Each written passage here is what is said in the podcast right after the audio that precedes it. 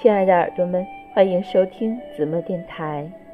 今天我们分享人一生要去的一百个地方之一——西湖。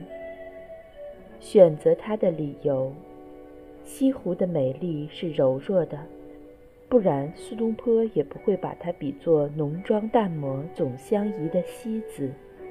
西湖犹如一个温婉的女子。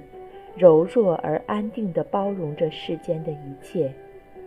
西湖的美丽是纯净的，就像一位素面女子，不需要雕饰，清新天然，就已然胜过万种风情。西湖注定是一位绝色女子，只因山与水的结合，历史上众多的文人墨客便醉在了西湖的怀中。山是清脆的，水是温婉的。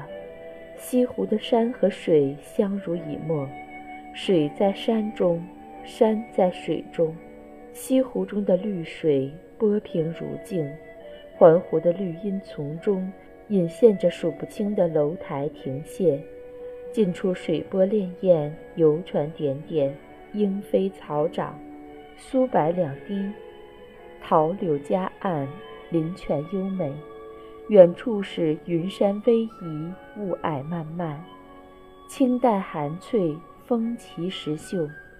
在这种美景之下，在湖畔捧一杯龙井茶，悠悠地欣赏着美丽的湖，湖上的桥，桥上的人，这份闲情和惬意，其实别处可以寻得。未能抛得杭州去，一半勾留是此湖。不论是多年居住在这里的人，还是匆匆擦肩而过的旅人，无不为这天下无双的美景所倾倒。西湖之美，自古难言。深得西湖之真谛的苏东坡，一言“西湖天下景，游者无余闲。深浅随所得，心知口难传。”欲领略西湖之美。唯品之才能得其一二，品西湖需多角度方可解其神韵。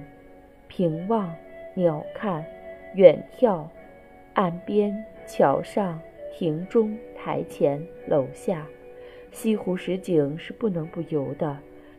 十景分别是：断桥残雪、苏堤春晓、三潭印月、曲院风荷、平湖秋月。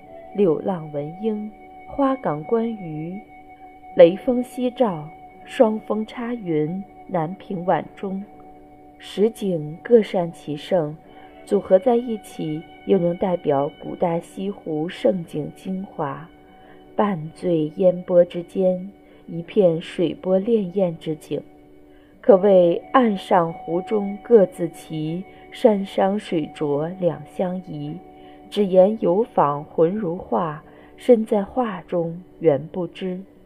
西湖的美在于情中见潋滟，雨中显空蒙。无论晴阴雨雪，在落霞烟雾下都能成景。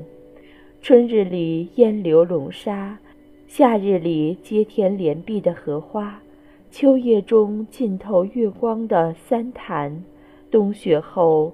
疏影横斜的红梅，西湖四季风光各有，山容水意，韵味无穷。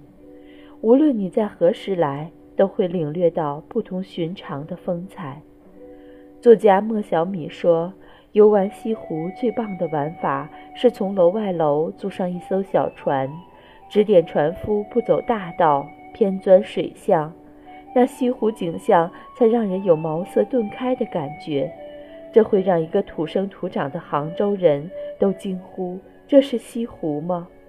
湖中央的芦苇丛中，水鸟栖息，野趣横生。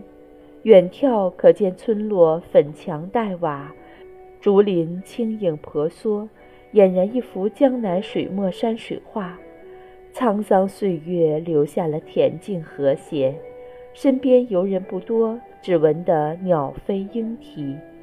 西湖最经典之处，当属三堤之间，白堤古典，苏堤浪漫，杨公堤幽静。踏青来到白堤、苏堤，漫步走在岸边的小路上，沿岸盛开的桃花和刚吐嫩芽的垂柳，微风吹拂着你的鬓发，阴翳摇曳之间，隐现的湖水和远山跌宕起伏，相映成画。越孤山望断桥，湖光山色游人如织。杨公堤则有浓郁的湿地风情，两岸都是粗大的梧桐。在堤的两侧，沿着西湖，蔽日的水杉与松木郁郁葱葱，松鼠在林间灵动地穿行。离杨公堤不远，就是宛若仙境的毛家坪，几处农家，一湾小湖，本地的人家在阴凉下休闲品茗，世间的烦恼已然遗忘。西湖的美丽是柔弱的。不然，苏东坡也不会把它比作浓妆淡抹总相宜的西子。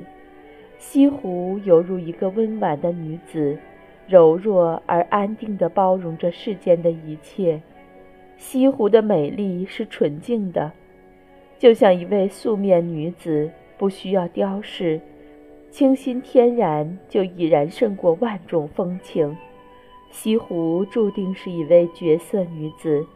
西湖之美离不开白居易，离不开苏东坡，离不开辛弃疾与岳飞。西湖之名固然有美景的缘故，更离不开西湖的历史文化。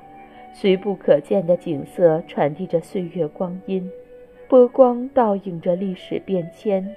范蠡功成名就，在西子泛舟五湖，是多少中国人梦寐以求的至高境界。这里为各色文人提供了一个倾吐快垒的绝佳场地，成为了自古文人抒胸臆、诉别离、伤不愈、发牢骚的钟情之地。倒是如此佳境，隐士高人谁曾想过离开？西湖是爱情的天堂，一段白娘子与许仙的情愫，成就了这里的浪漫多情。在这里。你可以执爱人之手，在苏堤上散步，杨柳婆娑，一起等待日出，守候夕阳；可以一起坐在湖滨花园，听清幽婉丽的越剧小调；可以一起见证花开花谢，至藤蔓失语。这样的走着，与西湖那一个个流传千古的传说一起沉于历史，变作永恒。